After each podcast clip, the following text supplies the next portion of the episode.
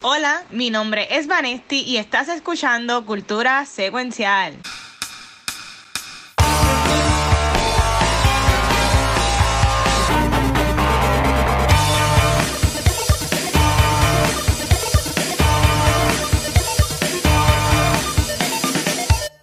Saludos Corillo y bienvenidos a otro episodio de Cultura Secuencial. Mi nombre es Vanesti y no, no soy calladita, pero tú sabes quiénes son calladitos en este programa.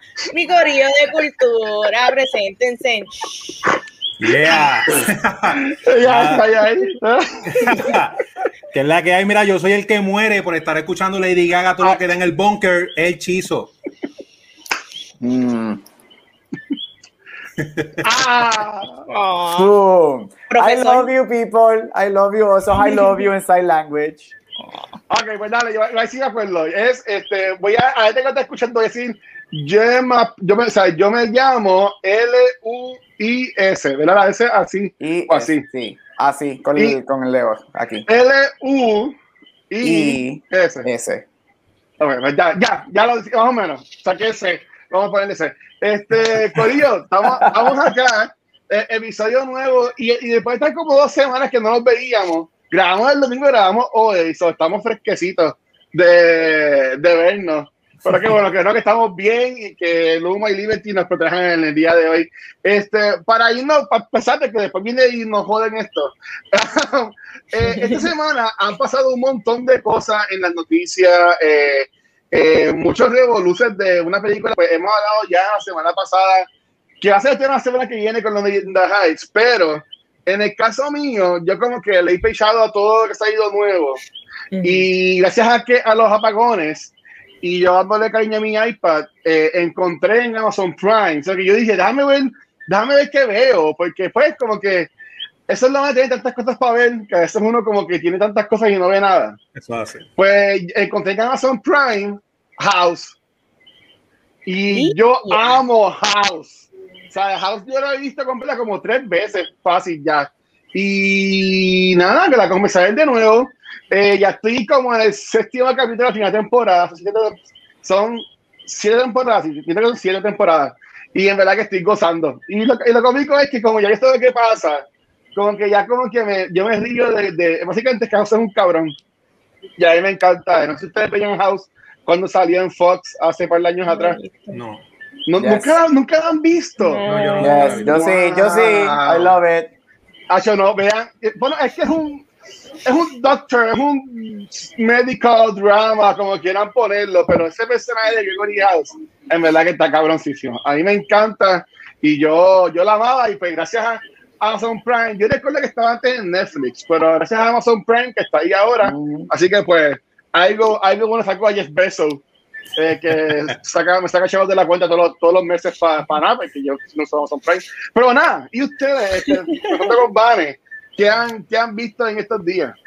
Pues bueno, yo, tú sabes que estoy en mi ruta, todo el mundo sabe, en continuar viendo anime. Empecé a ver Bleach, esto es un anime que salió yo creo que en el 2004 y de repente mucha gente me lo ha recomendado y me topo con que tiene como 300 y pico de pesos y yo, ándate, ¿qué clase de commitment yo me he metido? Porque hasta ahora los animes que yo he visto, de, no, yo creo que cortito. Borderline no pasan de 60 capítulos, ¿me Mm. Entiendes? Y como que entrarle esto de lleno, y dije, diache, esto va a tener que verlo, pero no va a poder sustituir lo que entra en la semana porque esto va a ser como que my side. Mm. Veo Bleach y veo todo lo demás que estoy viendo. So, nada, está súper buena. Este, tiene este ele- elemento paranormal, es esta persona que tiene poderes que puede ver este ghost y ahí entra como que siempre como que cuando descubres que tienes este poder y ahora tienes que ¿Qué vas a ejercer esta gran responsabilidad, como muchos de los animes, pero este tiene elementos medio dark que me gusta y está bien entretenida y voy a seguir viéndola porque Vanesti en la ruta del anime. Yeah. Bien. oye, pero, y- estás entregada, porque ya has visto Nice. fan. Committed. ¿Cómo, Yo- cómo se diría? Ya eres una otaku, ¿es que se dice? Una Otaku. otaku, no sé. Siempre otaku. Siempre Vale, me otaku. tiene- vale, quiero Pero Pero me baño, me baño. ¡Eh, diablo! Me voy. Mira, que necesito que me escribas cuando veas el season 11, que se llama The Past. Que es el, season- hay 11 temporadas, 11. son No, 11 creo que son 10, episodios. son 10 y son 15 o 16 seasons. Este, Ok. Y el season 11 es el más corto, tiene 7 episodios, pero para mí es el mejor season de todo. Y estoy, cuando lo veas en su momento, me tienes que dar saber qué Sí, pensaste de ese season. sí. Porque ese season, uff, ese season, ah, cabrón, sí, sí. ¿Cu- ¿Cuál Mm. es el anime que es bien, que tiene como casi 50 mil episodios, que la gente dice que todo el mundo dice que es bien largo? Naruto.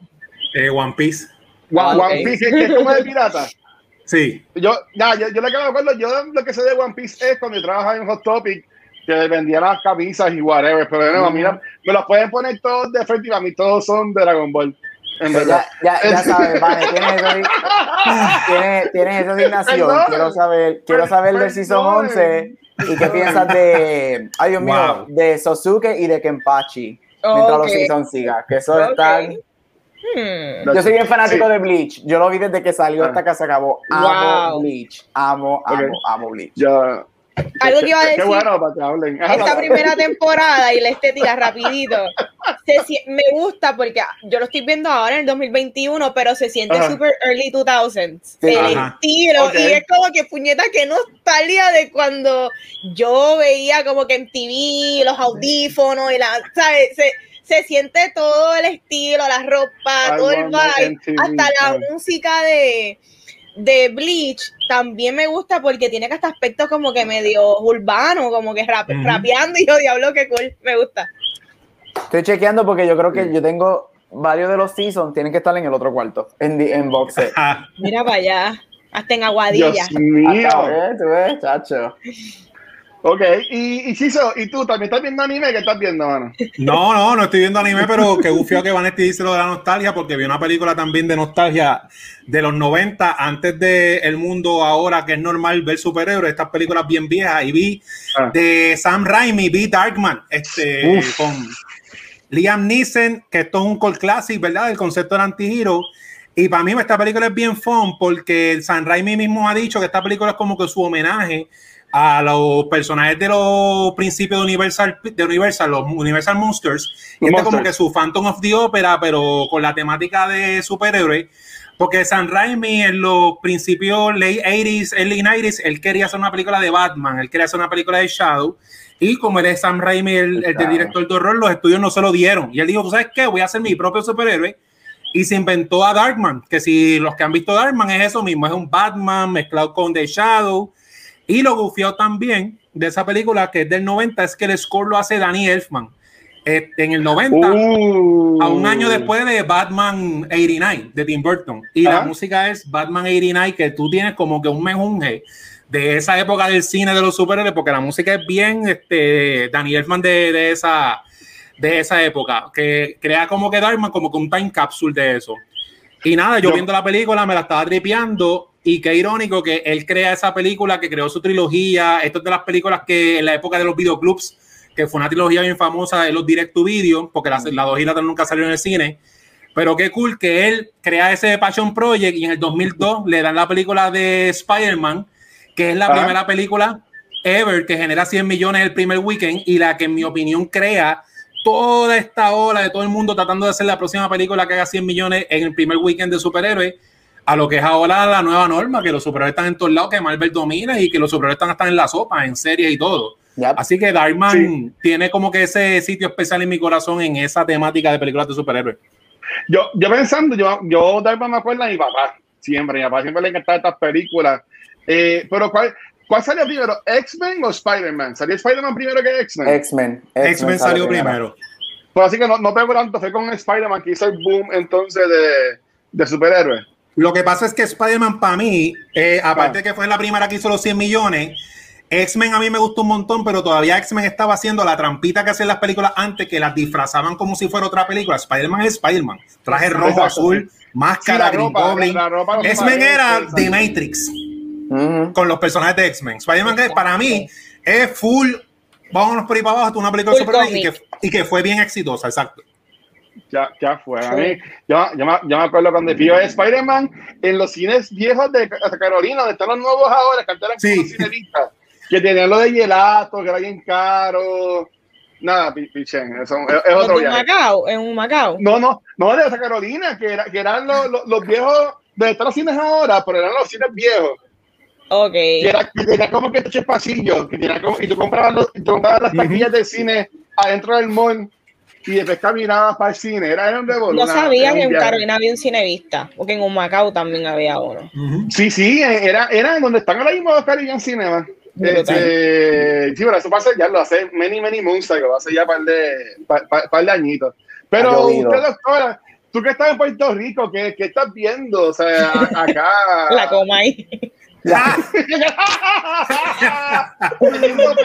Pégate mediodía. ¿Qué tal, bueno, bueno dentro, de, sí, de lo, dentro de lo que Luma me permite ver, este, cuando hay luz, porque esto es otro caso. No, no, mira, vi este Ay, me perdí, perdí la línea. No, mira, este, vi de uno de mis novios, ustedes no sabían que yo tengo un novio y se llama Bo Burnham. Los presento ahora. Él es uno de mis. Oh. ese es mi novio. Ah, pues, yo, yo comparto, yo aprendí en esta vida a compartir, no tengo problema. Este, no, mira, vi su, vi su, especial de Netflix. Ay, nos peleamos.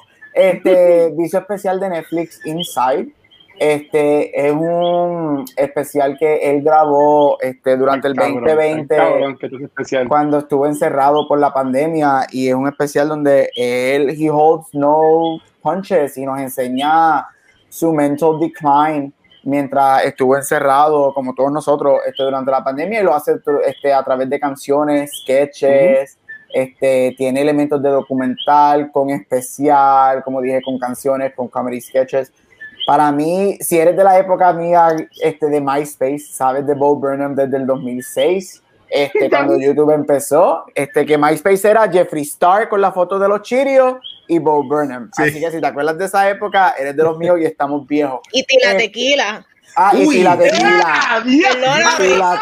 Yo seguía Tila Tequila. Ella medía como tres pies. Ella medía como tres pies. Era bien bajita. Sí, ella, ella era como un hobbit de estatura ella tiene un show, ella tiene un show, ¿verdad? Ella, tuvo, ella tenía un, un, show que salía con hombre y mujer y decía, algo, chacho, la tía tequila me encantaba cuando se embojachaba y hacía el papelón de la vida. Este, pero nada, vi el, vi el, el, especial, está en Netflix. Mira, yo a mí me encanta ver los, eh, los, especiales de especiales que tiran y whatever. Esto para mí es uno de los especiales más cabrones que yo he visto en mi vida completa. Lo que este hombre hizo de que a mí me encanta. Si Hamilton la grabación esa de Hamilton la trataron de meter para los Oscars, entonces coge esto y me para mejor película, porque lo que este hombre hace es otra cosa. De su casa solo, él, hizo de todo. sus casas, él, hizo, todo. Esto es otra cosa. La semana pasada salió el tiro el álbum. el álbum está streaming de las canciones. Este, el álbum, yo te aseguro que se va a llevar algo en los Grammys. Hoy salieron las listas, las promociones para las nominaciones de los Emmys, que ya empezaron las votaciones para las nominaciones. Este, este hombre no gana todas las categorías de Variety Special, los Emmys no sirven. Pero mira, esto es un deep dive en mental state. Este, todos nosotros pasamos por un año y medio bien intenso. Este, es bien meta. A mí me encantan las cosas súper meta que te ponen el spoiler encima. Y el tipo demuestra que él es una de las personas que va a hold el future de Hollywood, sea en música, sea en cine, sea en televisión. Si no has visto la película Eighth Grade, que es la primera, peli la primera y única película de él, esa película yo todavía no supero que los Oscars no la nominaron para nada. Este, vean esa película, pero Bob Burnham es un hombre talentosísimo y vivo por él y de verdad que los cinco años que llevamos esperando, dicha también, este, los cinco años que llevaba esperando por otro special de él desde el último, valieron la pena porque lo que él hace con esto fue otra cosa. Así que si no la han visto, la recomiendo. Lo más que a mí me gustó fue, yo lo yo, yo he visto el episodio de él antes en Netflix y a mí me habían volado la cabeza. Este, eh, Juanma, pues, Vanesti yo conoció, trabajó con, eh, trabajó con Vanesti hace, hace un par de años atrás. Este, a darle Caballero y él me decía, la, la comedia de él es bien dark. Y yo vi con él los especiales y yo, siempre me voy a acordar que él en Twitter había anunciado en el 2020, a principios de año, antes de que se acabara el mundo, que él regresaba, porque es, es como, bueno, es una de las canciones del especial que se había retirado por un montón de años.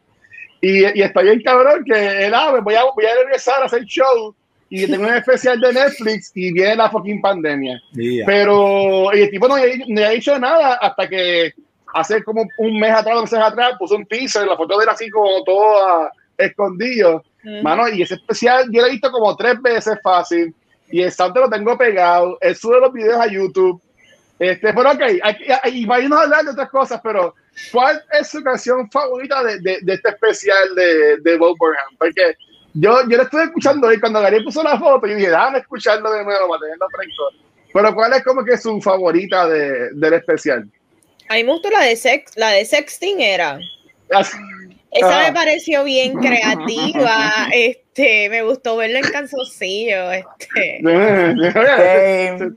Mira, como que celular es verdad, como que él lo pudo haber puesto en la mesita, tienes que esconderlo ahí, no sé, como que. Hay uno que era, era White Woman, algo así, White, algo. White, Woman Instagram. En Instagram. Ese me gustó porque, ok, el título es White Woman, pero la realidad es que cualquier persona puede caer bajo esa sombrilla, porque todos todos hemos hecho uno de esos papelones, todos hemos, ¿verdad? Ejercido un rol como eso, la fotito, el story, eh, tú sabes, me da mucha risa, eh, porque él, se está vacilando mucho lo que este, uno proyecta esta, esta versión bien curada de, uno, ¿me entiendes? Y hey, yo lo hago también, porque también yo me pongo a decir, no, voy a enseñar la versión que está llorando en mi cuarto. No, loco, no. Pero me gusta, me gusta porque hoy día las redes sociales la gente lo llevan tan al extremo de que tú te crees que en verdad estas vidas son luxury, grandiosas, un papelón bien cabrón.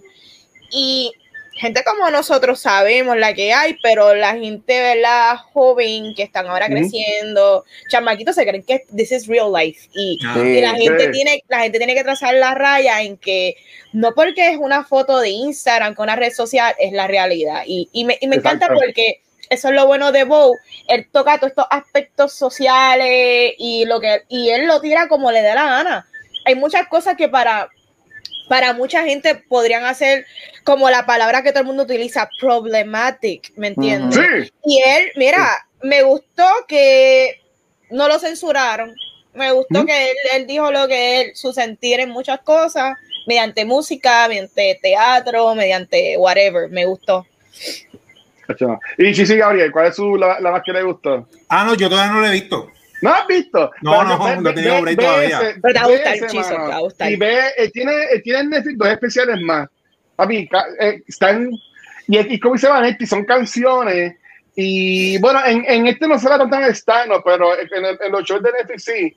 Pero hecho está. Y, y, son chistes fuertes. Pero todo es música. En, en, los, en los en vivo de que hay dos en Netflix, es, es más música que hablado este, su comedia, pero en este de Netflix es todo, en este último es todo música. Ah, es música. Sí. ¿Y, tú, Gabriel, cuál es tu favorita?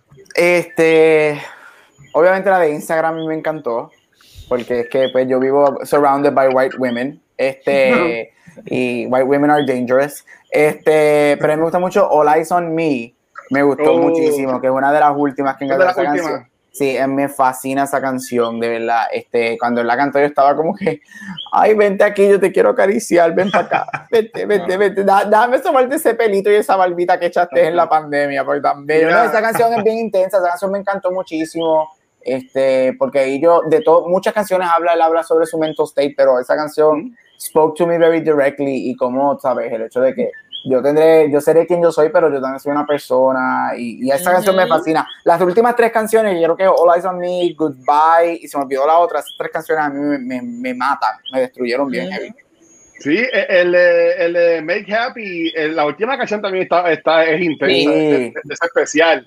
So, Chizo, sí, ese e, e, era bien deep también, Chizo. A mí ah, me encanta la, de la, mayor, la de la mayoneta. Sí, how, the world works, que es como que bien, y a lo último se puede bien intensa, pero nada, en verdad que está, está brutal y, a mí me, me, encanta él, no es para todo el mundo la comedia de él, porque son chistes, en este no tanto, fíjate, pero en los otros dos hay chistes bien fuertes, que este, de violación y whatever, y lo, lo, lo cabrón es que chiste, y después te jode por reírte de chiste que te acaba de hacer. Como que, ah, cabrón, te reíste, y sabes que el tipo se las trae. Pero nada, eh, antes de irnos con, con Gabriel y con Chizo y Ivane, pregunto, ¿ustedes vieron Loki ayer? Sí. Sí. ¿Nos vimos Loki? Claro, yo me siento eh, Loki.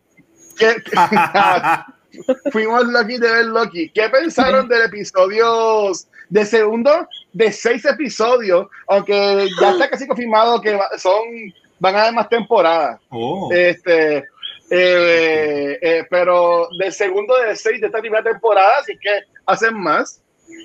¿Qué, qué les gustó de este, de este segundo episodio? Super fun, de verdad que volvemos. Eh, Owen Wilson y Tom Hiddleston tienen una química en pantalla brutal. Me encanta verlos a ellos. Yo creo que este son dos personajes bien inteligentes y son también súper cómicos y me encanta. Me gusta porque este episodio me sigue trayendo este feel que, ¿cómo se llama? No sé, se me olvidaron los nombres, los tres lizard people que supuestamente se inventaron esta cosa Los, los Timekeepers. Los los timekeepers. timekeepers, eso está fishy. Y, y ellos tampoco esconden el vice, o que es a propósito, que uno se siente en duda de que esto es real. Estas tres personas existen, existieron, o esto es inventado, ¿me entiendes? So, me encanta, el, el show es un misterio, y yo estoy aquí para el misterio, yo no quiero que nadie me lo spoilee, yo no. Yo no busco nada, yo no busco reviews, yo no busco un cara, yo estoy disfrutándome Loki, bien Loki. ¿Y, y, y tú, Chisa? Pues mira, nada, a mí me gustó un montón. Me gustó ver a Loki un trabajo de Nueva 5 con camisa y corbata, porque él es un ser mágico que está también en el grind, así que me da esperanza a mí también. Pero nada, lo más que me gusta es que, como dije, este es mi, este es mi Doctor Who, mi experiencia de Doctor Who de Marvel. Me está gustando esa, esa comedia. Y nada, estos dos actores están tan brutal porque la escena. eh, quitando todas las cosas gufiadas y cómicas y de acción que pasaron, esa escena en el dining, en el lunch break, esa escena es bien Oh. larga y de lo que están es hablando y es súper, súper entretenida. Que ellos saben cargar una serie con, que, con heavy dialogue porque Marvel sí, nosotros sabemos un montón de cosas, pero esta historia que a veces a mí se me va por, por estar viéndola. Es, es bien difícil ya este, escribir estas cosas que tengan sentido, coherencia, que tú te acuerdes de lo que pasó en estos 10 años. Y yo acepto que esta serie hay que meterle mucho, mucho diálogo para refrescar la memoria, que creo que están haciendo eh, un, un buen trabajo. Y Loki me encanta porque no sé cuántas en cuántas películas ha salido el personaje de Loki, pero ya Loki es un personaje tan completo que Sí. ya es todo lo que le digan a él, tú te lo crees, como cuando el personaje de Owen le dice, ah, te voy a hacer el caso a ti, que tú eres el puñalero por la espalda número uno. Y yo, exacto, loco. Ya. Loki, o sea, que, Claro. o sea, él- ya lo que yo me creo que es de verdad, que es una, o sea, es un personaje súper, súper bien completo. Mira, ¿Y tú, Gabriel? este, para seguir por lo que dijo Chizo, ustedes saben que me encanta mucho el character development. Una de las mis cosas favoritas son las performances y esa escena de cuando ellos están hablando a mí me encanta. La diferencia que hace tener actores que saben actuar. Fucking Winter Soldier. Este, o sea, te, te- te- la, el, la, ¿cómo digo, vale? la química, la, la, the magnetism, no sé, no me estaba saliendo en español, the magnetism que tiene Tom Hiddleston y. Owen Wilson es otra cosa. Y yo estoy en récord diciendo que a mí Owen Wilson para mí es pues más del montón. Yo nunca he sido súper fan de su comedia. Ah, Este, ni lo encuentro como que el mejor actor, pero coño, se la está comiendo la química de los dos. Este, y no es de uno y otro, se demuestra que tienen excelente química. Me encanta el show, me encanta lo weird y lo quirky que es, pero todavía se está manteniendo bien grounded. Todavía no se ha ido bien over the top en el sentido, o sea, obviamente Loki es over the top y whatever, pero no se ha ido a este nivel de que dice diablo, como que no, todavía no es Fast Nine volando en el espacio.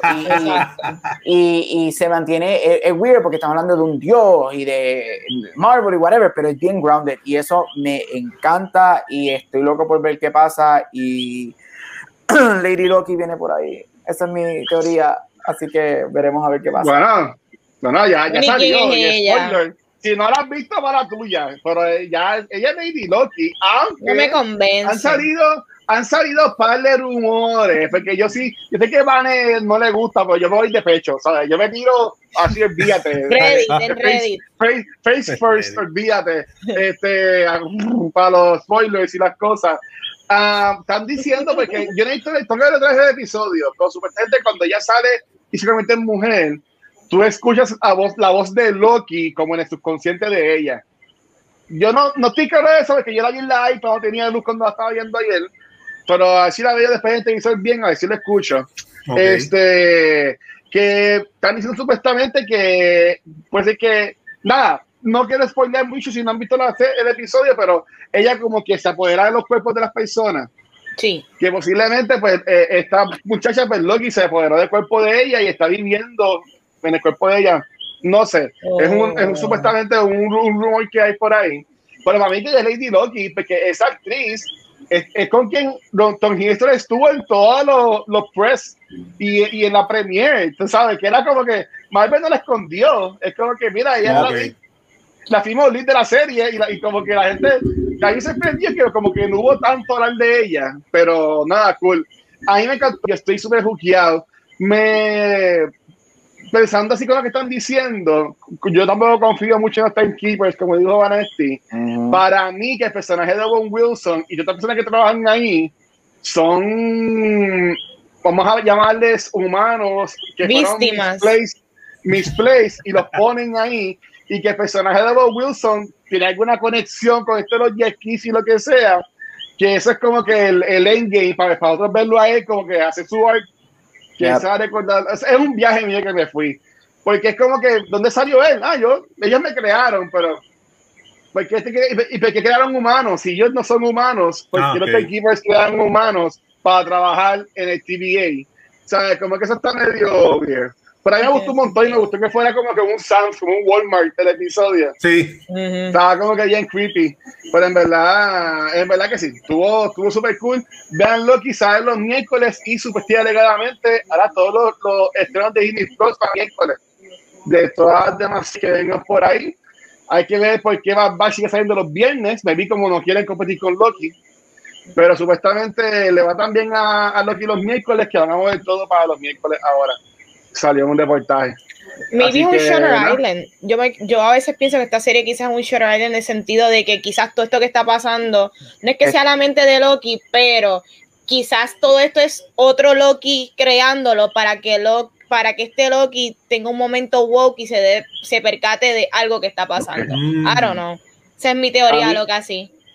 A mí, a mí no me encanta, yo quería más que fuera como un Doctor Who, como ese hechizo, pero también me voló la mente de que ya ese fue que ahora, va a ser, ahora va a ser este cat and mouse game entre -huh. Mobius y Loki y Loki y Lady Loki que es, eso va a estar bien cool ese y maybe Mobius es Loki también maybe Loki se, es un es Mobius. Yo también tengo también esas teorías porque siempre hacen referencia de que ah, tú, tú y Loki son tan parecidos y tienen tantas Dios, cosas en común ¿Sabes lo que yo veo? ¿Sabes lo que a mí no me sorprendería? Veamos, veamos, una, no sé si se acuerdan cuando salió la tercera Pirates, que Jack está en el, en el whatever world ese, y hay como 50 Jacks en el barco. Sí. Uh -huh. ah, Yo veo, yo, yo, no sé por qué, yo veo una escena así como Loki, de momento que Loki, hay, van a salir como cinco Lokis diferentes y van a estar uh -huh. top, y son diferentes versiones de él. Eso estaría tan cool y que de momento como que they morph into one y ahí tenemos el final Loki el final del season o algo así. Eso, se, eso sería bien Loki, porque acuérdate, él es el dios del mischief, so eso Ajá, sería bien, sí. bien Loki. A mí, yo dejé de ver Flash hace tiempo, la serie de CW, pero hay personajes este de Harrison Wells que eh, ellos hicieron un gimmick de que habían muchos Harrison Wells durante todo el multiverse que ellos encontraron y él tenía como que el consejo, el cónsul de los Wells y todos se reunían y había un Wells que era como Gandalf, había un Wells que era como, como Sherlock Holmes, estaba el Bad Boy, o sea, que era, era el mismo, la, la misma persona, en distintos time frames, que estaba porque ver algo así como un Loki, obviamente con, es, con, los, con los efectos de, de, Marvel y Disney se va a ver mejor como lo hacían en CW, pero ya, yeah, estoy pompeado, estoy pompeado.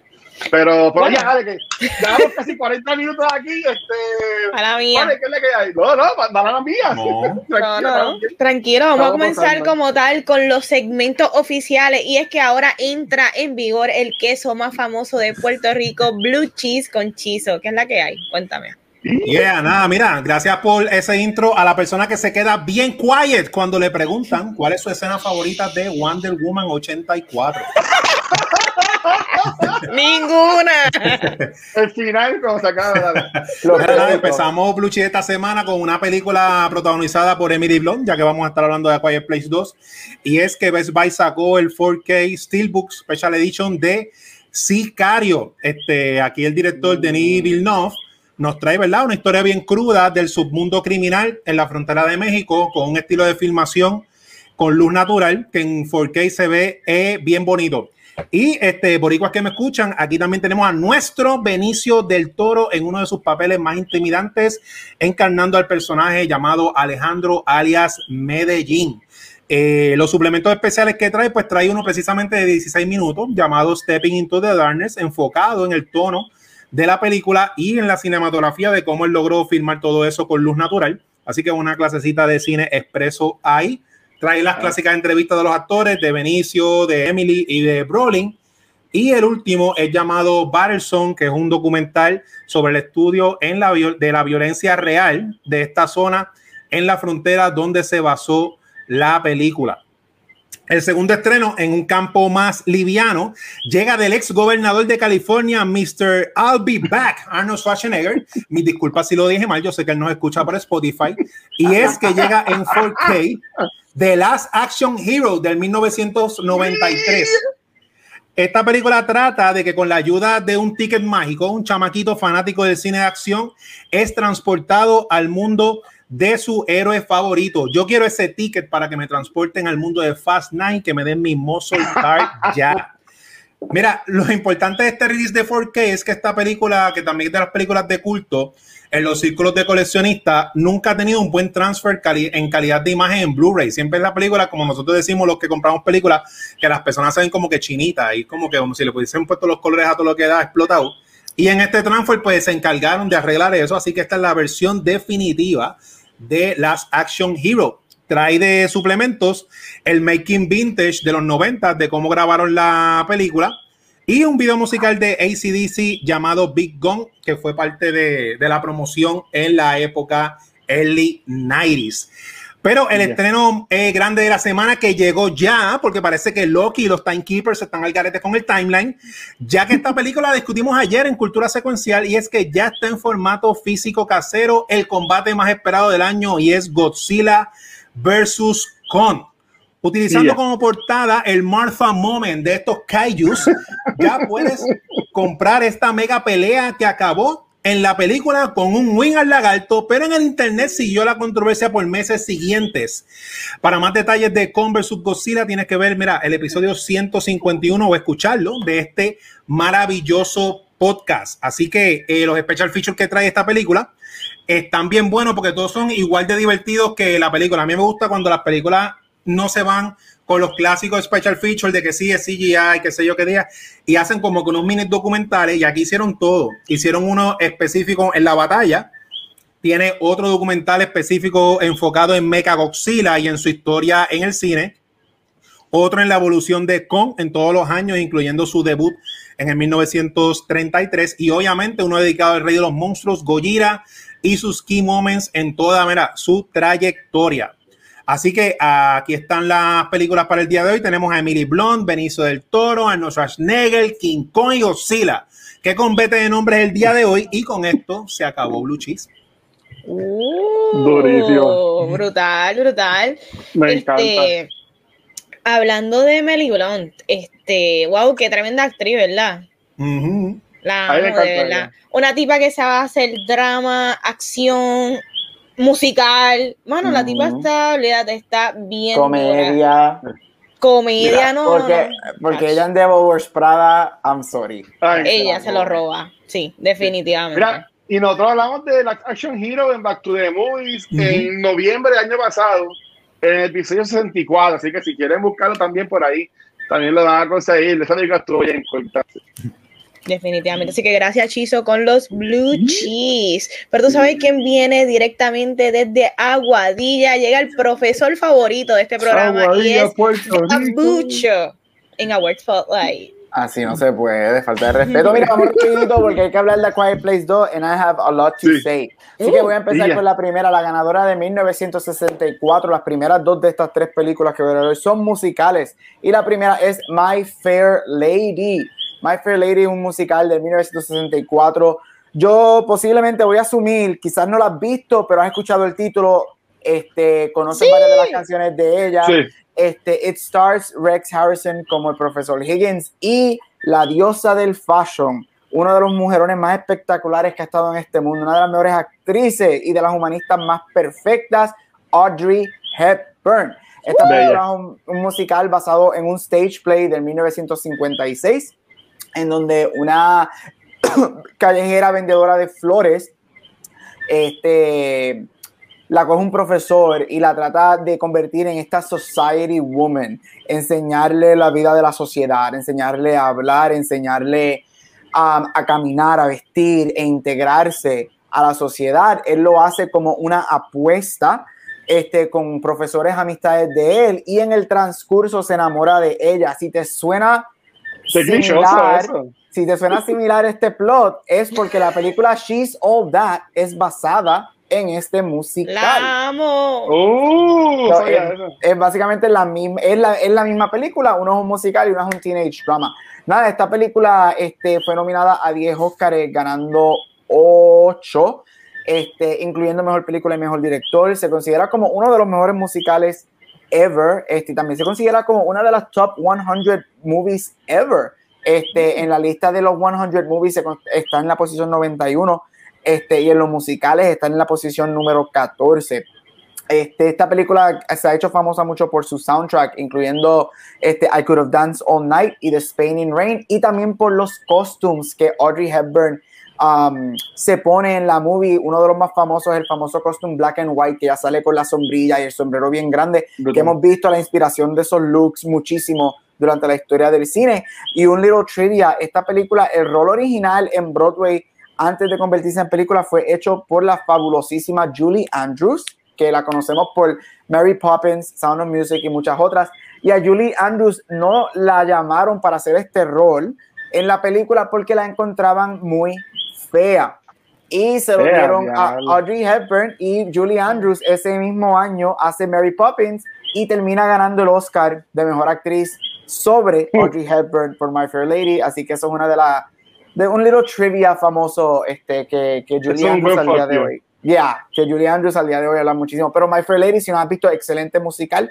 Este, it still holds up pretty well. Hay cositas que tú las ves y tú dices como que, "Ugh", pero, o sea, My Fair Lady, Costumes y Audrey Hepburn, go see it.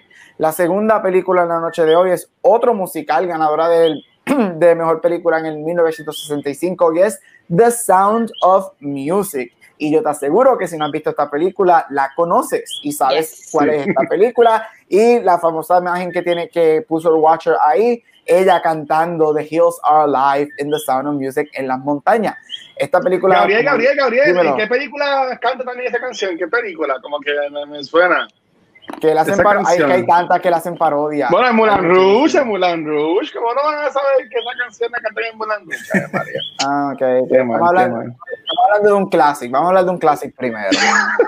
De Las interrupciones aquí son una falta de respeto. Mira, nada, The Sound of Music, realmente, este, también considerado uno de los mejores musicales ever y una de las mejores películas ever. También están ambas listas en lo que es musicales. Está número 8 en los musicales ever made. Esta película cuenta la historia, es basada en un libro, en una autobiografía de la familia Von Trapp y esta cuenta la historia de un padre que perdió a su esposa y tiene como 433 hijos en la casa. Este, y este, busca lo que se conoce como es esta, no, no es una nani, este, se me olvida la palabra, pero no es la palabra nani, y que es esta señora que va a ayudar a cuidar de los niños. Este, se me olvida la palabra que, pero Niñera, una, una babysitter. no, no es una babysitter, no es una nanny, es, es, ni es una housemaiden, es otra cosa, es una palabra, una governess, una governess, este, que es la palabra fisna, de allá de England, y ella es una monja y protagonizada por Julie Andrews María, este, y en el transcurso de la película ella se enamora del padre de los niños y obviamente ama a los niños, se casan y cuenta la historia de ellos escapando de su casa y de su tierra porque los nazis han invadido este, esas tierras set en World War II y pues están escapando de lo que viene con Hitler y, y con los nazis. Este, esto obviamente es un musical, hay canciones en todos lados. Este, esta película fue nominada a 10 Oscars, ganó 5, incluyendo película y director. Este, esta película starts este, Julie Andrews y Christopher Plummer, que falleció el año pasado. Este, Christopher Plummer, este, Watcher lo ama, The Beginners con su macho Sí, Ewan McGregor. Este, y obviamente Inside. Mira, este musical grandioso tiene una de las canciones, varias de las canciones más icónicas en los musicales. Para todos los theater, musical theater geeks como yo, Esto es un must. Si no lo has visto, te la recomiendo. Es de estas películas que también son un must. Si eres amante del cine, si eres amante de los musicales, este, igual que My Fair Lady, The Sound of Music es para ti. Y rapidito para terminar, la tercera y última película de la noche de hoy, ganadora del Oscar de Mejor Película del 1966. Nos vamos de dos musicales a un period piece drama y es A Man for All Seasons. Esta película es basada en una obra del mismo nombre en donde vemos la historia de Sir Thomas More, que es un lord del, del, siglo XVI y es su historia de cómo él le escribe al Papa este, para poder lidiar y eliminar este, su matrimonio a Catherine of Aragon, este, que es una de las reinas más conocidas de Inglaterra de ese tiempo, y cómo él quiere salirse de la religión y cómo él quiere apartar a England de la religión. Yo soy bien amante de, de cosas, este, de period pieces. Y Tudors. De los Tudors, gracias, iba a decir de los Tudors. Así que si eres amante de cosas como los Tudors, eres amante de cosas, eh, de elementos como Game of Thrones, que son familias y poderes y reyes y reinas, esta película es para ti es bien stagey, es bien obra, es basado en una obra y se, se, siente bien obra, es larga y tiene muchos monólogos, pero si te gusta, si es, como dijo Vanes, si eres fanático de las cosas como los shooters, este, sabes que esa época es bien así, es todo diálogo y hablando, y esta película es excelente, fue nominada a nueve Óscares, ganando seis de ellos, incluyendo película, director y actor. Es una de las mejores películas para mí actuadas en la historia del cine. Así que si en algún momento deseas ver un period piece relacionado a los Tudors, reyes, reinas y muchas guerras, Man for All Seasons are for you. Así que estamos done por la noche de hoy. Salimos. By the way, My Fair Lady está en Netflix para los que la quieran ver. Yes. Dele, mira, el guapa, como dice Giso, el guapa. el guapa tiene clásicos, ¿qué te puedo decir? Tiene un cataloguito ahí, tú sabes. Yes. Este, mira, yo amo a Audrey Hepburn, este, Gabriel, y, y me encanta porque sabemos que, ¿verdad? En Hollywood eh, siempre they always depict ciertas mujeres y para aquellos tiempos era como que la mujer a lo Marilyn Monroe, mucho más como que, mucho más sexy, mucho más curvy, la cual está espectacular también. Pero cuando de repente ya entra esta mujer que tiene un aspecto un poquito más como que europeo, modelesco, una mujer que es flaca, ¿verdad? De natural flaca y me encanta cómo ella estaba tan involucrada en cómo ella se veía. Ella, todos sus outfits, ella los lo desarrollaba con Givenchy, tú sabes. Ella no es la, nunca fue la típica artista de que, ah, pues lo que me quiera poner estos diseñadores, yo me lo pongo. No. Ella decidía que ella se iba a poner y me, encanta, me encanta eso. A mí que me encanta el fashion, me encanta eso de ella, definitivamente. Mira, y chequeé Sound of Music está en Disney Plus, así que también se oh. y, y la cantan en Moulin Rouge también. Siempre Moulin Rouge, no se puede perderle Moulin Rouge. Pero ¿sabes qué? Vamos para el tema de la semana y vamos a hablar de A Quiet Place Part 2. ¿Qué se llama esta película? I don't know.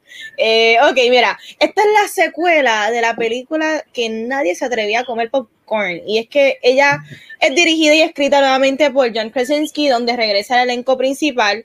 Y esta película tiene una, una continuación directa de la primera movie. Pero, ¿qué tal me pareció la película?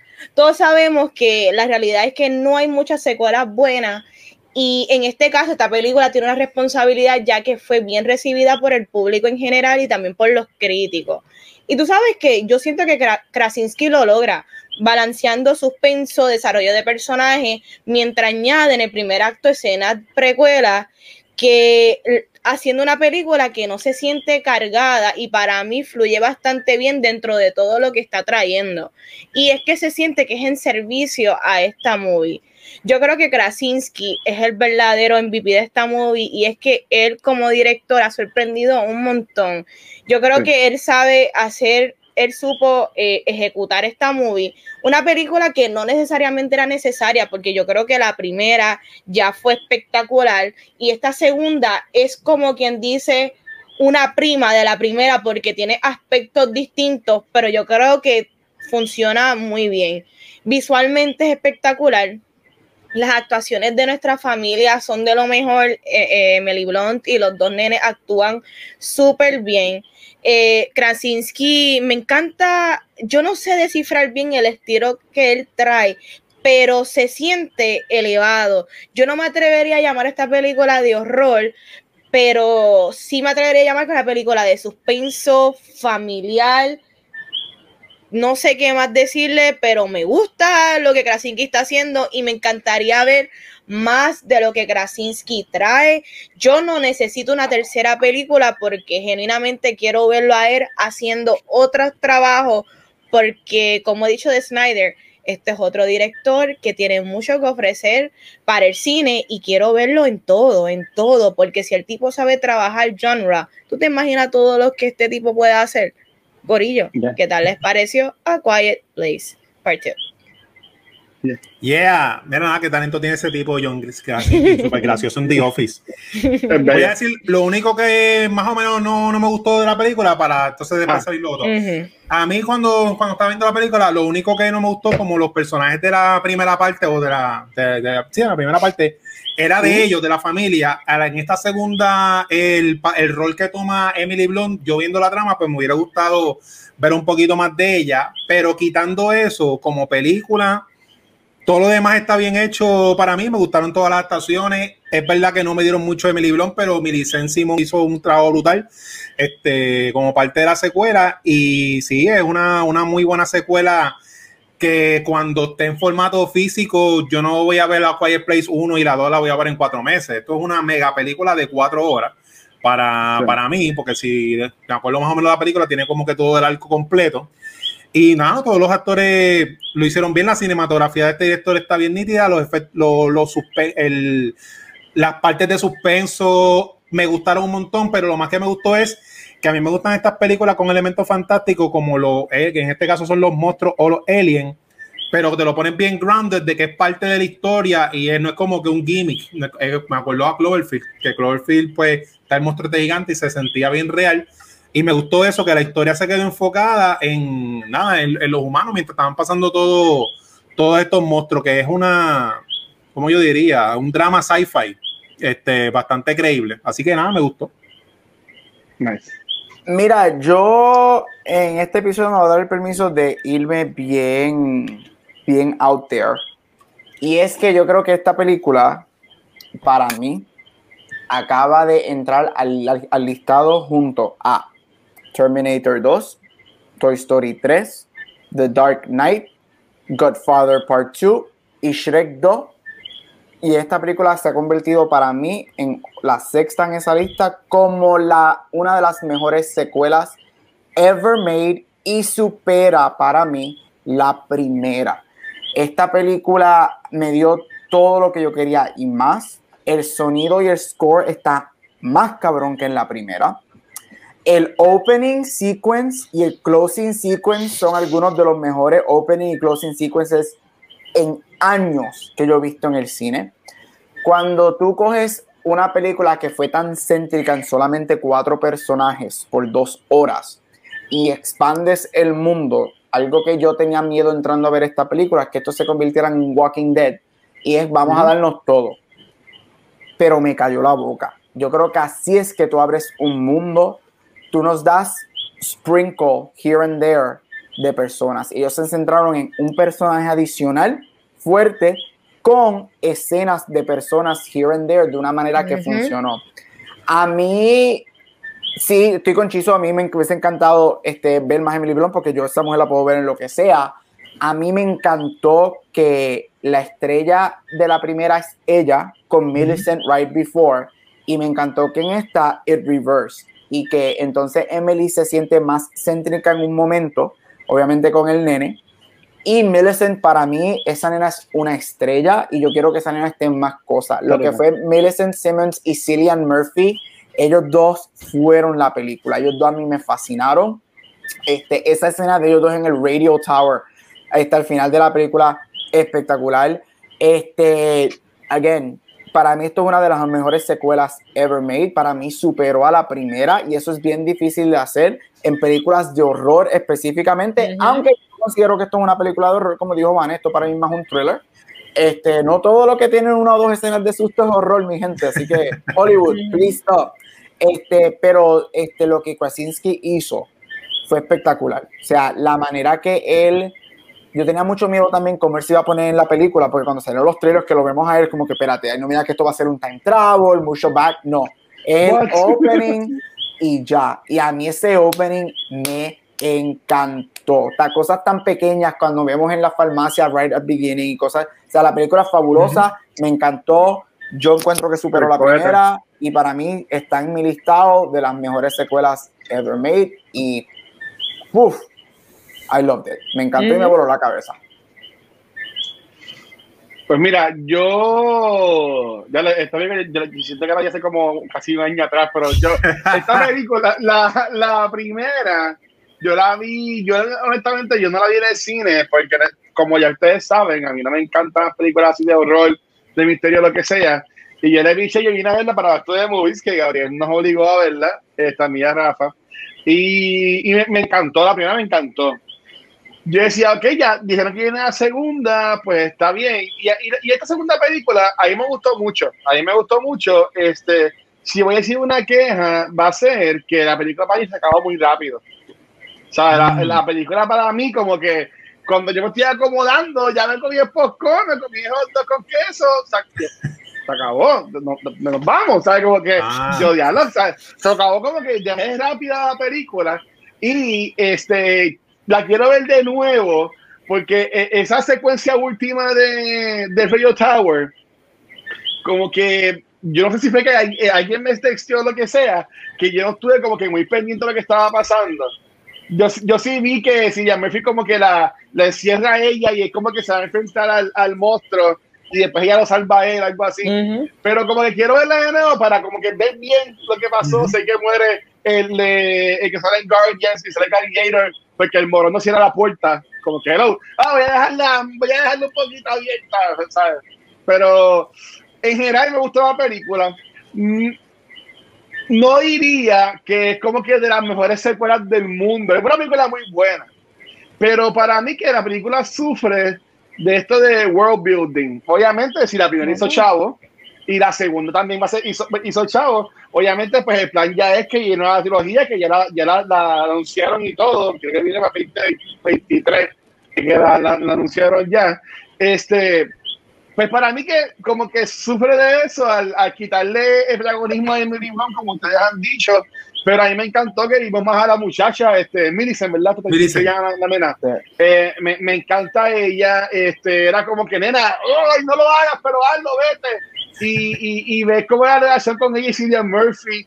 Eh, ¿sabes? Que a, mí me encantó eso, me encantó cuando llegan a la, a la isla. ¿Sabes? Que la vida está súper cool. Pues, para, para, mí fue como que bien rápida, lo cual es bueno porque pues no, me aburrió para nada y honestamente como que yo, yo quería más. Así que sí voy a decir que hizo su, su función la película porque ya yo quiero que se haga la próxima parte. Este, Porque se acaba la película y yo como que, pero, pero, pues, como que fine, este, este, era el objetivo, pero ajá, como que va a pasar ahora, ¿sabes? Que me, me, quedé ahí. Pero por en mi opinión, no diría que es como que ponerla ya con, con, con esta secuela del mundo bien cabrona. Y eso. Mira, yo, yo pienso que la película expande, pero yo no, de verdad, yo que la, yo la vi, yo no sentí que expandió demasiado. Yo siento que expandió, por ejemplo, cosas que aprendimos nuevas estos, ¿verdad? Alien, whatever they are, no pueden eh, cruzar el agua. Ese elemento, y ahora tocando como que escena favorita y cosas, a mí esa escena de, de cuando uno descubre eso, que hay unas personas que están viviendo una vida más o menos cotidiana en esta islita. ¿Cómo me, se llama me, el este de la isla? El, un, Fire Festival. Estaban teniendo ahí un Fire Festival cosas como esas, yo siento que, que le añadieron al Lord de la Movie, pero yo siento que tampoco añadieron ni tanto porque volvemos, los protagonistas siguen siendo cuatro personas, eliminamos uno, añadimos uno. no hay nadie más, tú sabes, con muchas líneas en, esta movie. Muchas de las preguntas que, de las que tengo son más enfocadas ah. en Krasinski. Este, Porque es que esta película me encanta tanto y me encanta estudiar este tipo porque H, yo, yo no sé, yo siento que estamos viendo uno de los mejores directores que surgió ahora mismo y, y que vamos a ver un montón de él y esto es como que un 180 de su carrera y yo lo que le veo es tantas cosas brutales a él que él me tiene fascinada. Pero ustedes, ¿verdad? Tocando rapidito primero, ¿qué escena les gustó un montón de la movie? Pues eh, añadiendo al prólogo de Gabriel, me gustó un montón porque me acordó, me acuerda cuando los cómics tienen una serie de unos eventos bien grandes y hay un prólogo que te lo regala la tienda de cómics para que te juque. Ese prólogo se sintió como un pilot episodio y explicaron todo bien perfecto de que los aliens vienen del meteorito, establecieron el mundo bien rápido, se me gustó. Pero mi escena favorita es la del principio de la trampa del oso, cuando el nene empieza a gritar bien desesperado porque cuando el cine me hace sentir algo a mí, que yo sé que estoy viendo una película, yo estaba bien nervioso, bien incómodo, los motos van a venir, aquí se jodió todo. Y esa escena fue bien larga y fue bien desesperante y ese nene no dejaba de gritar. Así que como, como ser impactante, esa fue la más que me, que me afectó. Mira, como dije a mí me encanta el opening y el closing, este, pero si tuviera que escoger, a mí me fascina el ending de esa película. A mí me encanta, me fascina estoy loco porque van a empezar a preguntar de Krasinski, el mirror image de ambos hermanos. Me fascina cuando él está y cuando él está con aquí y coge la pistola que la que Emily se queda mirándolo, yo dije, por fin, porque en la primera película yo quería que él muriera. saca cojones, saca cojones. En la primera película yo estaba como que Dios mío. Sí, literal. Cuando ellos, en la primera película cuando ellos caen en la primera película cuando yo caí en lo de maíz, yo estaba diciendo, yo estaba por dentro, Dios mío, haz un cuido, hermana, y mata a tu hermano, ¿verdad? Que se lo lleven, ya han quedado. Pero lo que esa, esa última escena de que él por fin le salieron, se le cayeron y cayeron en el saquito por fin, es como que gracias. Y, y, visualmente como película se vio tan cabrón el mirror image de ellos. Y a mí ese final con la música, con el score, con todo, como digo Chiso, fue una experiencia. Y yo estaba como que, yes, thank you, este era el closing que yo necesitaba para esta película. Y ahí es cuando yo digo que el writing está cabrón, cuando por lo menos yo no soportaba al nene en la primera película. Y aquí es como que I'm rooting for him desde la trampa del oso hasta ese final que I'm like, yes, finally you're becoming your father. Es como que, yes. Y a mí ese es, me encantó, me encantó, me encantó ese último closing scene este, o en el radio station, porque no es la última escena como tal, pero esa escena, la escena climax de la movie me fascinó. Pues ah, para mí está bien, bien curioso el... Yo quisiera ver más de esta película, pero obviamente no, no nos van a dar, evidentemente será, digamos, más parte también del pasado. Pero todo el mundo como que alababa al personaje de Krasinski, porque tipo era como que, era como que chache del pueblo, todo el mundo era como que Krasinski, Krasinski. Este, pero eso está, eso está bien cool. En cuanto a escena, a mí me encantó la de cuando ellos están en el, en el muelle, que están buscando el bote. que, que, venga la fucking nena chiquita esa. Que yo se dije, no, no, no, no vayas para allá, no vayas para allá. Le va a preguntar, ¿Do you want to play with us? O algo así, ¿sabes? Como que y cuando le pone la trampa, la cadena le pone la soga y llega la. Yo esto es Walking Dead, llegó Nian, se jodió todo el mundo aquí. O sea, esa secuencia ahí me gustó un montón. Y obviamente eso da, da pie a que se monte el monstruito, que estuvo medio cómico y estúpido, ¿verdad? Que se, que se monte el monstruito a, este barco y que el barco poco a poco llegó a la isla, ¿sabes? Como que con la corriente bueno, para mí esa, secuencia este, eh, eh, estuvo bien cool porque estuvo bien, bien intensa. Lo de Bird Claw, que dijo Chizo, lo de esa trampa, para mí, yo me la spoileé porque yo de camino a ver la película ese domingo, yo estaba escuchando, yo estaba escuchando un review de la movie. Este, estaba escuchando un review de la movie y, y estaban hablando de esa, de esa parte. ¿Sabes? Que yo estaba, no es que estaba gastándola, pero yo decía, ok, este chaval se va a joder dura. ¿Sabes? Ya yo, antes de llegar a la película, ya yo sabía que iba a pasar esto de que se iba a separar el grupo. Porque estaba, pues, yo, pues, yo que escuché, pero como quiera, cuando pago yo, hecho, yo, yo un grito, es decir, yo no sé cómo no estaba tan lleno nada, si era bien temprano, este, pero un grito y ese nene, yo decía, yo no puedo, yo no sé, yo, yo mátelo, este, pegar un tiro, mamá, porque, ¿sabes?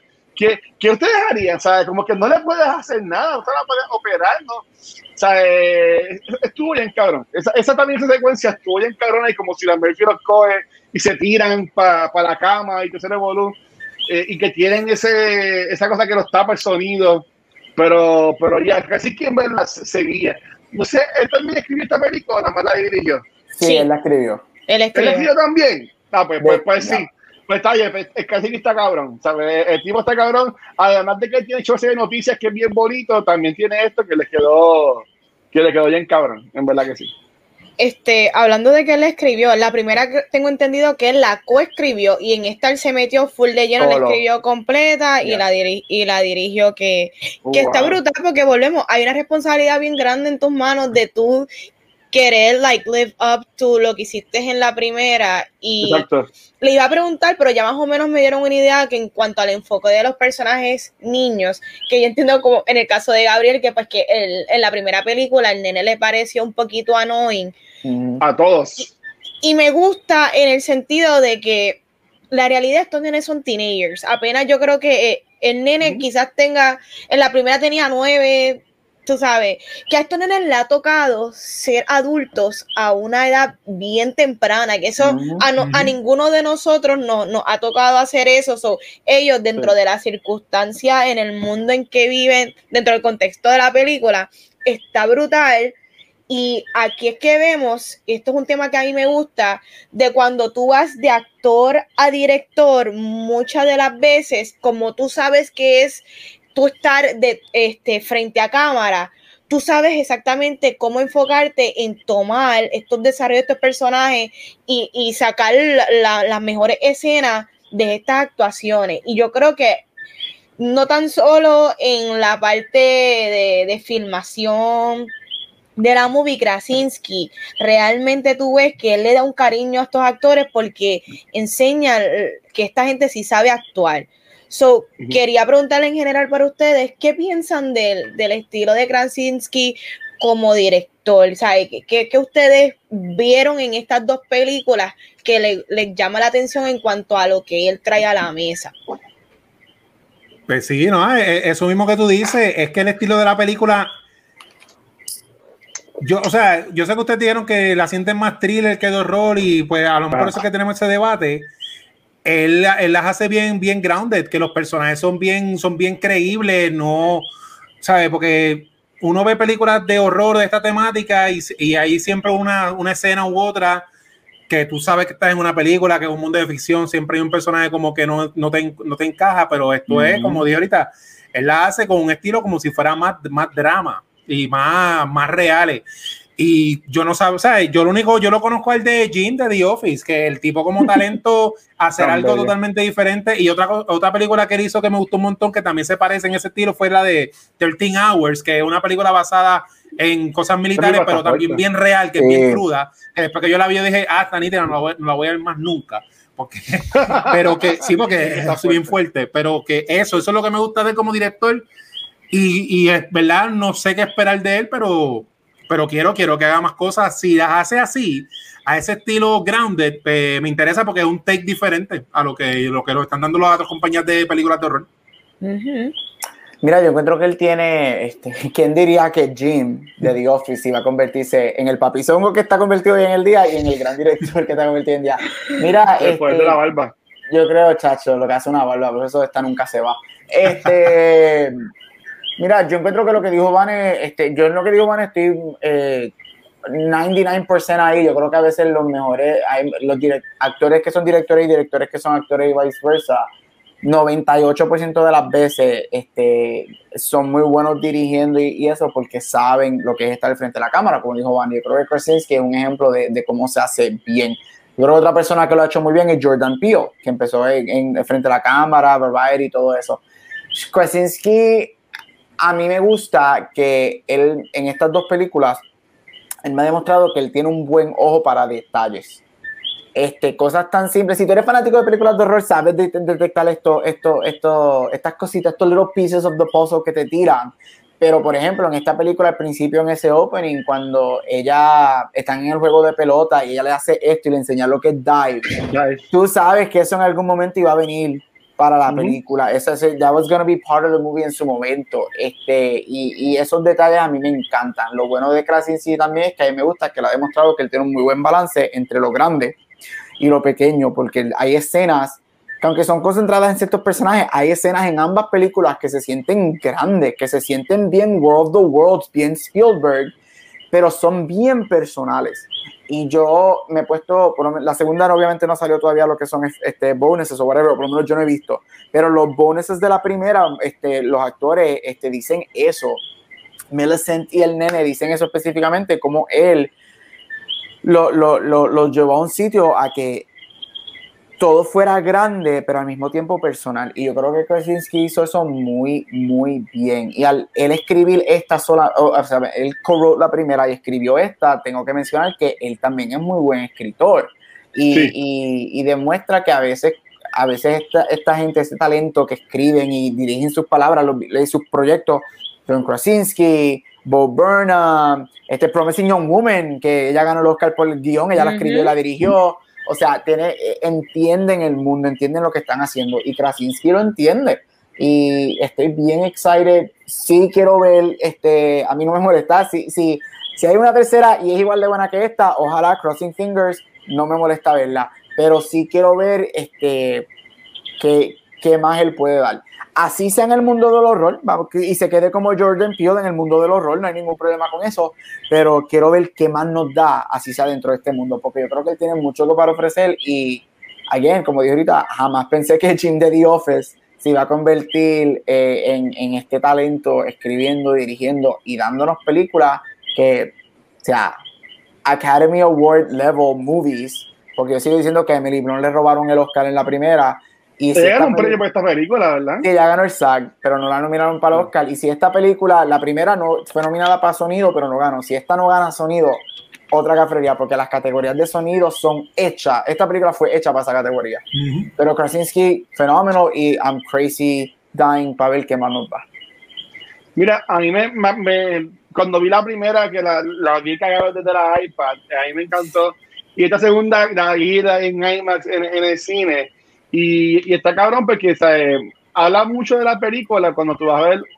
O IMAX se distingue mucho también por el sonido, simplemente por, porque vas a ver la película súper grandota y, y, cuando dicen, ah, pues vas a verte una película que está básicamente en silencio todo el tiempo y la vas a ver en IMAX, ¿sabes? Porque ahí también te dice algo de que, de, de que ella está hecho esto. A mí me, me gusta mucho cómo él escribe y respeto mucho porque obviamente uno se puede ir en este viaje de que, ah, mi esposa es la actriz principal y ella tiene que ser la checha en todo, este revolú.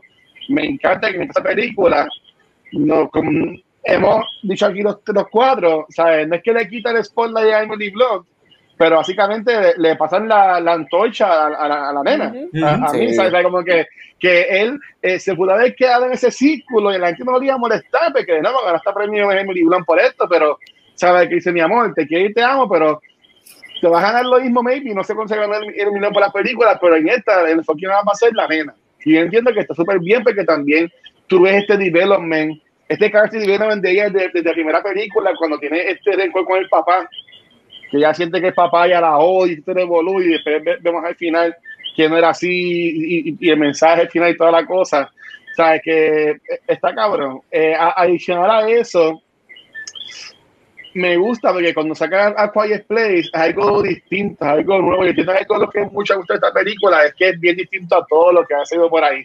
Fine, es de misterio, pero es un thriller y te va a poner en suspenso y, y crea este word of mouth.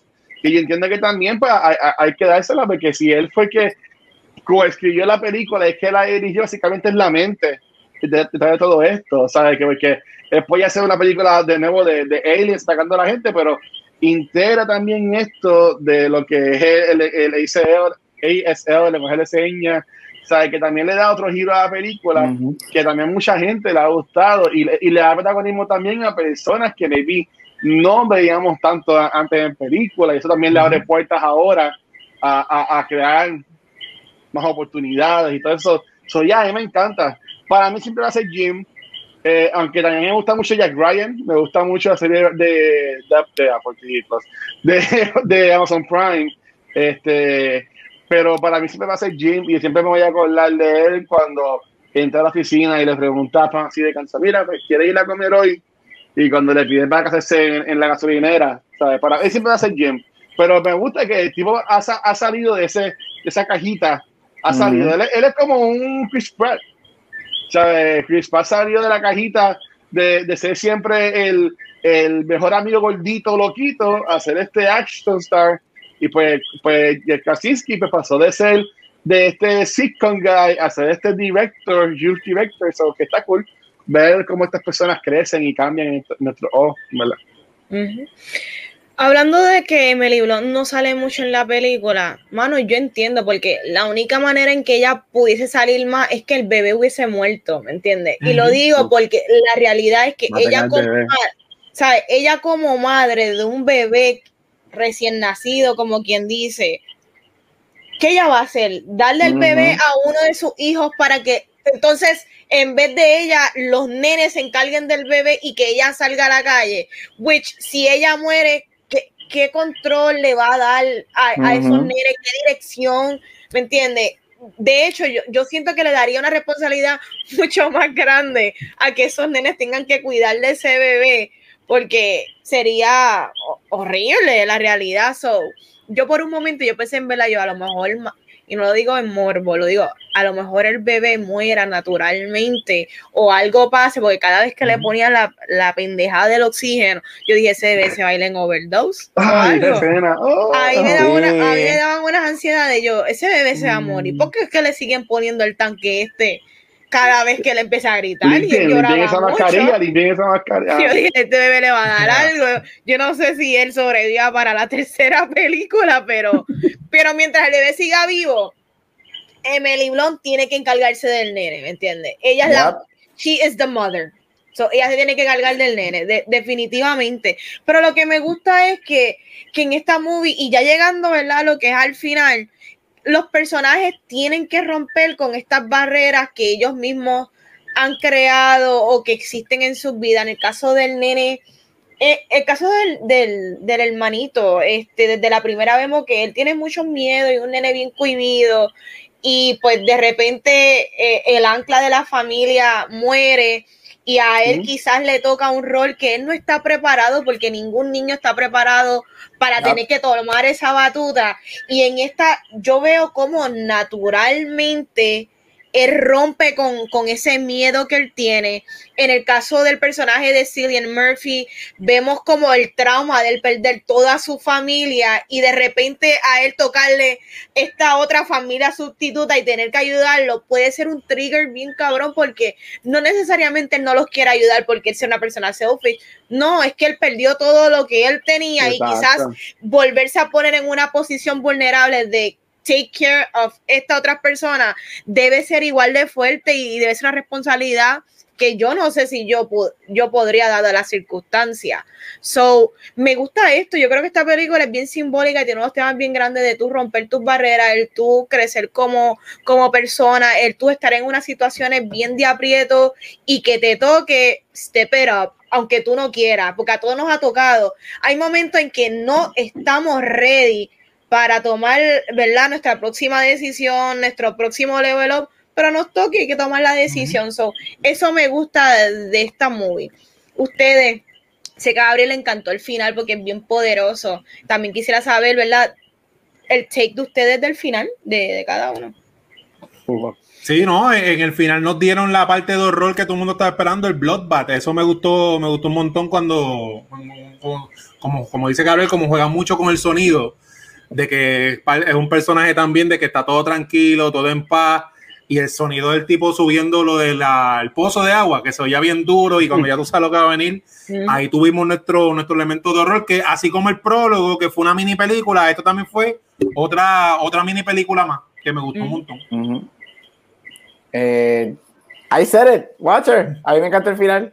Go for it. Mira, yo lo que iba a decir es que este, eh, adición a lo de el bebé, yo lo que pensaba que iba a pasar era, antes de escuchar el review que escuchaste de la película, que era que eso mismo, que eh, ella le iba a dejar la, el bebé a la, a la hija. Y entonces que, que, que, que, íbamos a ver eso, pero que el team up iba a ser si a Murphy con Emily Blunt y la nena con el hermanito y entonces el, bebé. cañón. O sea, que yo, yo sí pensaba que como quiera iba, iba a pasar, pero me gustó más cómo se, cómo se vio, este, porque crea, crea también y le da también esta oportunidad al nene de step up, porque quiere cuidar a su mamá, que está cuidando a su, hermanito, o hermanita, no sé, no sé si es nena o nene, el bebé, no me acuerdo.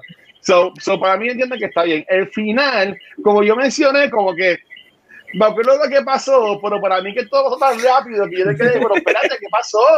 Pan, le puso la mierda esa en el, en el micrófono, pero ¿qué era, ¿qué era el plan? ¿Sabes? Que le vas a pegar ese micrófono y vas a afectar a todos los aliens, pero la gente sabe que eso los afecta para dispararles entonces, como que, como que no, no sé que el plan era ese, pero no, no entendía cuál entonces era la segunda parte del plan.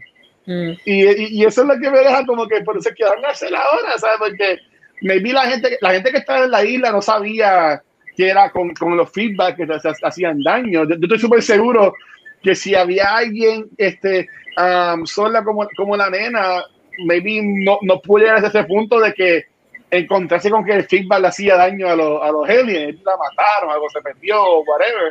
So, me, me gustaría ver entonces, qué es lo que viene entonces el por qué me cortan la película de cantazo, ¿sabes? Como que no, no me dio ni un, un segundo para respirar, ¿sabes? Como que fue al pum. Y yo como que yo, pero, pero, pero espérate, ¿sabes? Todavía faltaron, faltaron cosas por pasar y, y me, me, quedé queriendo más, pero me gustó mucho el final, honestamente. Me, me dejó así con las ganas, pero me gustó mucho. Ok, so, Sí. ¿verdad? Ya finalizando que hemos hablado un montón Ah. de la película, quería preguntarles qué tal si entonces anuncian que tengo entendido que probablemente Krasinski no va a dirigir esta tercera entrada. ¿Qué, qué tal ustedes piensan? ¿Les interesa verla? Eh, ¿Están pompeados si Krasinski, Krasinski eh, viene como productor y no como director y escritor? Sí, pero este, para ver cómo, porque creo, creo que en la, en la entrevista última que le hicieron a Emily Blunt es como que para hacer un thriller y cerrar el círculo. A mí, por lo menos, esta segunda película, así como esperaba que fuera más de Emily Blunt y no de Millicent, al terminar la película, pues el personaje de Regan me interesa saber porque es como que el paso de batón. A ver si yo quisiera en mi sueño así, no sé cómo lo voy a escribir, que fuera, es que si la van a hacer inmediatamente no se puede, pero estaría bien cool que pasaran cinco años y que la y que la actriz ya sea una mujer, a ver cómo ella siguió ese mundo. Eso es lo que yo hubiese, lo que me gustaría ver de una tercera, de ya del personaje de Regan, siendo ya la adulta, encargándose del hermanito, a lo mejor el bebé es el teenager, y ese será el nuevo Tree Fireplace. Eso está chévere. Mira, estaba okay. chequeando información rapidito, lo que vi es que lo que viene no es, lo que está este ya Greenlight no es una secuela, es un spin-off este, con uno de los co-writers de, de la primera, este, pero que Emily Blunt dijo que ella y Krasinski están hablando para así hacer una tercera, pero lo que okay. está Greenlight es un spin-off dentro de ese mundo, uh -huh. este, con el, uno de los writers de la primera. So, si esa tercera se da, este, mira, a mí me, a mí me gusta que se que yo quiero verlo, yo verlo personal, quiero verlos a ellos, quiero ver lo que nos han dado en la primera y segunda parte, me quiero ver esos niños, quiero ver esa familia. Este, a mí no me molestaría para nada que hagan, hagan lo mismo que hicieron con esta, que esta empieza literalmente como se acabó la primera en esa escena. Este, a mí me fascina cuando hacen las películas, hacen eso y lo hacen bien, me encanta. Este, so no me molestaría ver eso varios días después, ellos en, la, en el islote y, y tratando otras cosas. Again, a mí me gusta mucho que, que esta película it subverted a, a mucho de lo que yo pensaba que iba a ser. Y yo creo que eso es lo que para mí la hace tan grandiosa y la convirtió en una mejor secuela, mejor que la primera y una de las mejores secuelas ever. Este, y es eso, que no me dio nada de los miedos que yo tenía que la película iba a hacer. Uh -huh. Y por ejemplo, como Luis dijo que el final le hubiese gustado más, a mí el final, una de las razones por las que me encanta de que termine ahí, aparte de que me encanta que las dos películas son súper cortas, porque las dos películas duran una hora y media y ya. Exacto. Este, lo que me gusta es que yo creo que la película, la he visto dos veces, la película para mí, de la manera que yo la, la veo, no es de ellos buscando una manera de pelear o matar a los aliens. En este momento es una manera de ellos como familia sobrevivir. Y eso para mí es lo que me encanta de la película, que se mantiene tan pequeña y se mantiene tan centrada en ellos y de la manera que entonces la segunda nos añadieron un poquito sin perder el punto de vista de los que nos dieron en la primera y por eso es que a mí me encanta. Eso me gustaría que se quedara en eso. Este, o sea, mi miedo, igual mi miedo por una tercera si se hace es que nos den tanto, nos quieran dar tanto que la dañen. Este, que fue el miedo mío de esta, no pasó eso. Hasta el momento no tengo por qué entrar con miedo a una tercera, so hopefully funcione. Mira, sí, exacto. Eh, va, a ser Jeff Nichols el que va a dirigir esta, este spin-off. Es el que escribió Mud. Me gustó mucho Mud, la película de Matthew McConaughey. Bastante viejita. Este, pues mira, de nuevo, yo, estoy loco, yo sí quiero que se calle tercera parte. Este, yo, yo, cuando yo pensé, no vi ahí que era spin-off, pues, pues sí, es un spin-off, pero de seguro van a confirmarla porque esta película vendió un montón en su, en su esta fue la película esta fue la película que ah. salió por cine. No fue no fue Cruella no fue In the Heights no fue fue Quiet Place de la nada y esta fue la que salió por cine. Sorry. No, no, no, y, y, y, de, y, de, acuerdo full. Pero yo entiendo que eso, eso va a tener un asterisco porque lo que es Cruel y estas películas se, se ven afectadas por, por también tirarlas en, en, en los streaming services. en streaming services. Y este, esta película fue eh, Aquarius Place Part 2 es de las primeras películas que estrenan grandes que no salen en streaming service. Ahora, ahora, ahora van a salir todas las demás. Ahora viene Fast Nine en, eh, la semana que viene. ¿Sabes? Que vienen para más. Pues esta fue la primera. Sí, entiendo que si van a hacer la tercera parte, ¿a quién me gustaría ver ahí? Me, me gustaría ver más de personaje de la muchacha, este, aunque sí, Emily Blunt, es espectacular, pero yo entiendo que el, bebé también como que la, aguanta un poquito, pero para mí que quien puede correr, quien a mí me gustaría ver más correr la historia, es a, a, los nenes. No, es que ya la historia de Emily Blunt como que se terminó, pero a mí me gustaría ver más lo, eh, el y la nena viendo que ellos hacen en un futuro y en, este mundo que están creando y todo eso. eso estaría cool también. Y también ver y entender lo de Cillian Murphy, porque eh, lo del el nene como que descubrió este como que unos cuartos cerca donde estaban ellos quedándose que, que podían dar a entender que hay que estaba con su familia y se ve, se ve un cuerpo todo, todo ya este, como que descompuesto So, también a mí me gustaría ver más también que, que, fue lo que le pasó a, la familia de Cillian Murphy, que también estaría cool. Me vi empezar la tercera película, en vez de ser el, backstory enfocado en la familia de Emily Blunt, enfocado entonces en la familia de Cillian Murphy. Uh que estaría, estaría cool.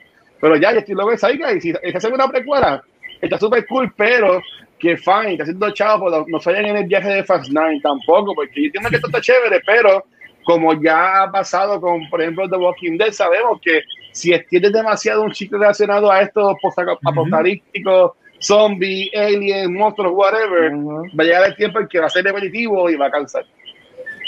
Definitivamente.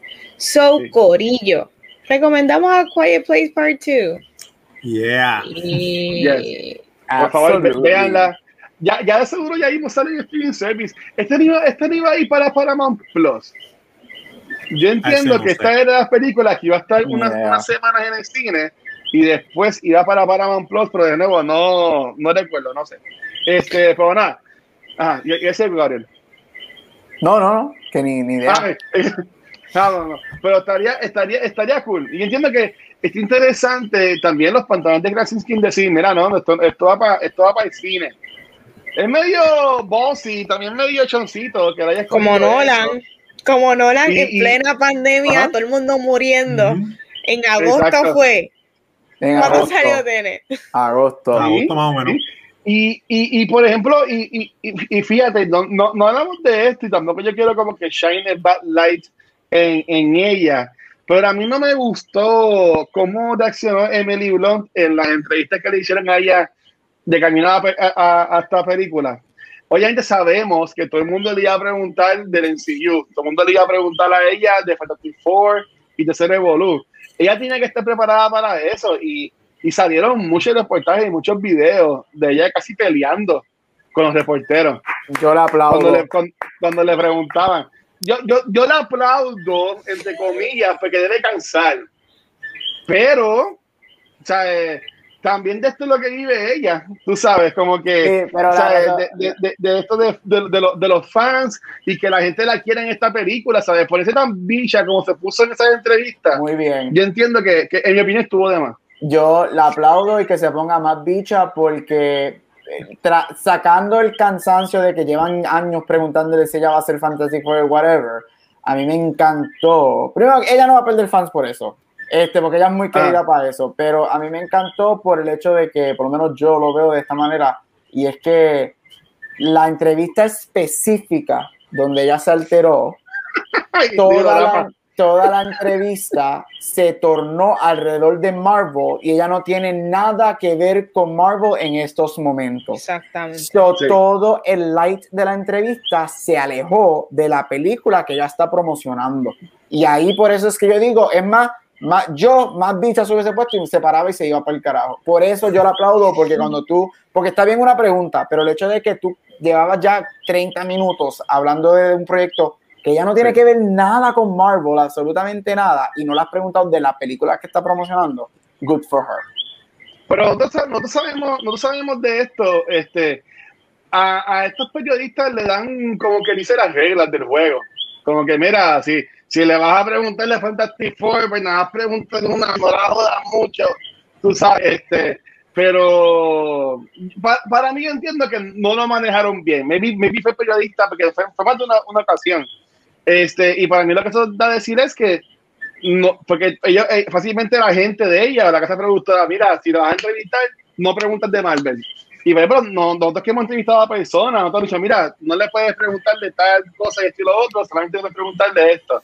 Y eso es a nosotros, imagínate a gente que son periodistas super wow, reconocidos y eso. O sea, para mí es que no lo manejaron bien, pero a mí me encanta ella, no es que ahora voy a buscar que la cancelen ni nada por el estilo. no. Pero, pero, o sea, A Quiet Place no va a durar para siempre. Y, y tampoco. Ni Marvel. Ni Marvel tampoco. pero, güey, pero, güey. La película de Mary Poppins tampoco fue un, un, un, megapalo. No, no. ¿Tú entiendes? ¿Sabes? Que, y, y fine, ella salió en, en, en, en Those Were Prada y salió en Live Die Repeat.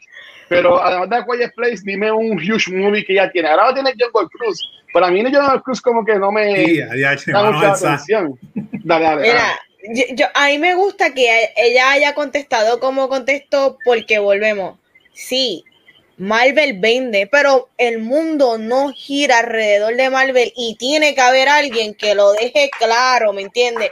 Hay actores que aunque cobren poquito, no les interesa salir en ninguna película de Marvel, ni de DC, y, lo digo de superhéroe en general. El problema no es Marvel, es el género. Ah. Quizás a ella, a esta altura, no le sale del culo hacer ninguna película y lo está dejando claro. Yo me voy a mantener en mis películas que son las que me gustan, ¿me entiendes? Y quizás si en algún momento surge un proyecto que a le guste dentro del género, lo tomaría en consideración pero me gusta que no todo el mundo tiene que estar, ay Disney, ay Marvel, sí. Mm, mm, mm, Eso está cool también, ¿me entiendes? Yo, encuentro que está bien.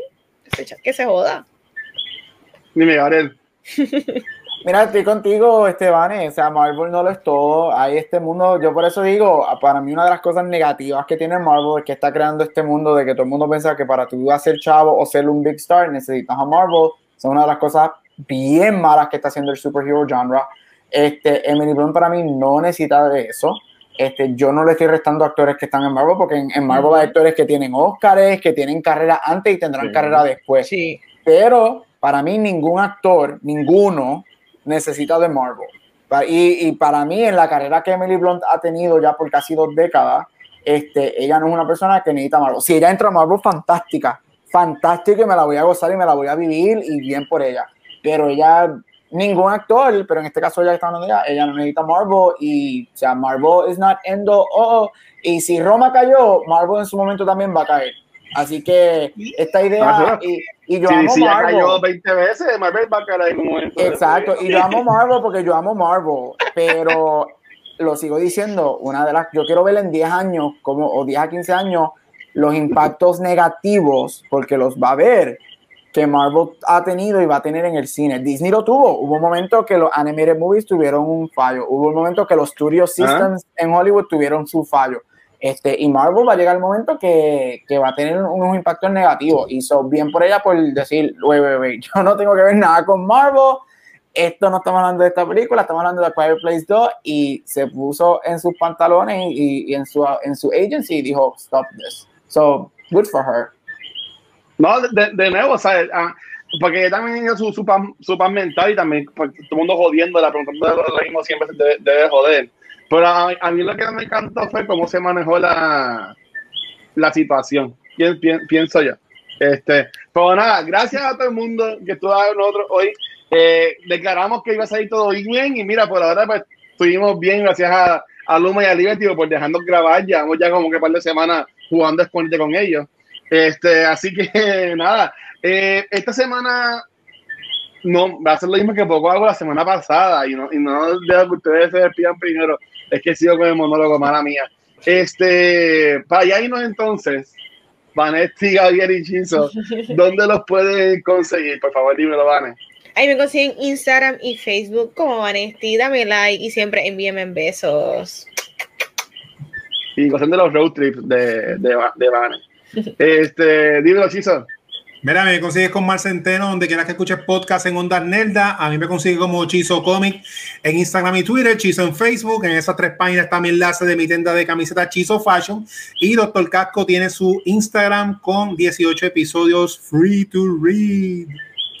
Buenísimo, dímelo, dímelo, Gabriel. Me puedes conseguir en Back to the Movies, obviamente aquí en Cultura Secuencial, bisemanal en Beyond the Force. Siempre se me olvida que es Beyond the Force y voy a decir como que otra cosa con The Force. Este sábado estamos grabando próximamente. Me puedes conseguir en yeah. otro podcast que tengo con un pana mío llamado Split Real Podcast y en todos social media como Gabucho Graham. Gabucho Graham. Corilla, me consiguen como el Watch en cualquier red social. Y recuerden que todo nuestro contenido lo pueden conseguir en cualquier de podcast, en nuestro canal de YouTube y la página de Facebook, pero donde único en vivo es acá en Twitch, donde esta semana ya grabamos el lunes el episodio de Rush. Ya estoy muy que estuvo cabrón, esa película me voló la cabeza. Eh, Maite, estuvimos a un juego con Carlos, con nosotros acá en Noob Talks. Hoy hablamos de Quiet Place Part 2 y el sábado vamos a estar hablando sobre los eh, últimos episodios de The Bad Batch con Megan, Rafa, Gabucho y yo en Beyond the Force. Este, la semana que viene es In the Heights y entiendo que es la, la última de este mega, mega reviews que fueron de cantazo.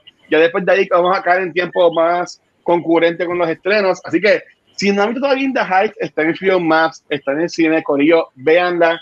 Y nada, eso lo vamos a hablar la semana que viene. Este, también gracias a los Patreons que siguen apoyando. Y esto lo hablamos en el pre-show. Pero lo que va a preguntar a los chicos que van en el after show es: ¿son Team Disney o Team Pixar? Mm. Oh. Porque estamos hablando, antes de empezar a grabar, estamos hablando sobre la escena de mañana de Lucas y de las películas de Disney, de Pixar y todo eso. Así que eso es lo que viene para el after show. Este, también a los Twitch subscribers. Y nada, Corillo, vamos a irnos. Así que vale, despide esto, por favor. Corillo, hasta aquí otro episodio de Cultura Secuencial. Manténganse calladitos y los veo el jueves, si Luma lo permite. Amén. Chequeado, mi gente, gracias.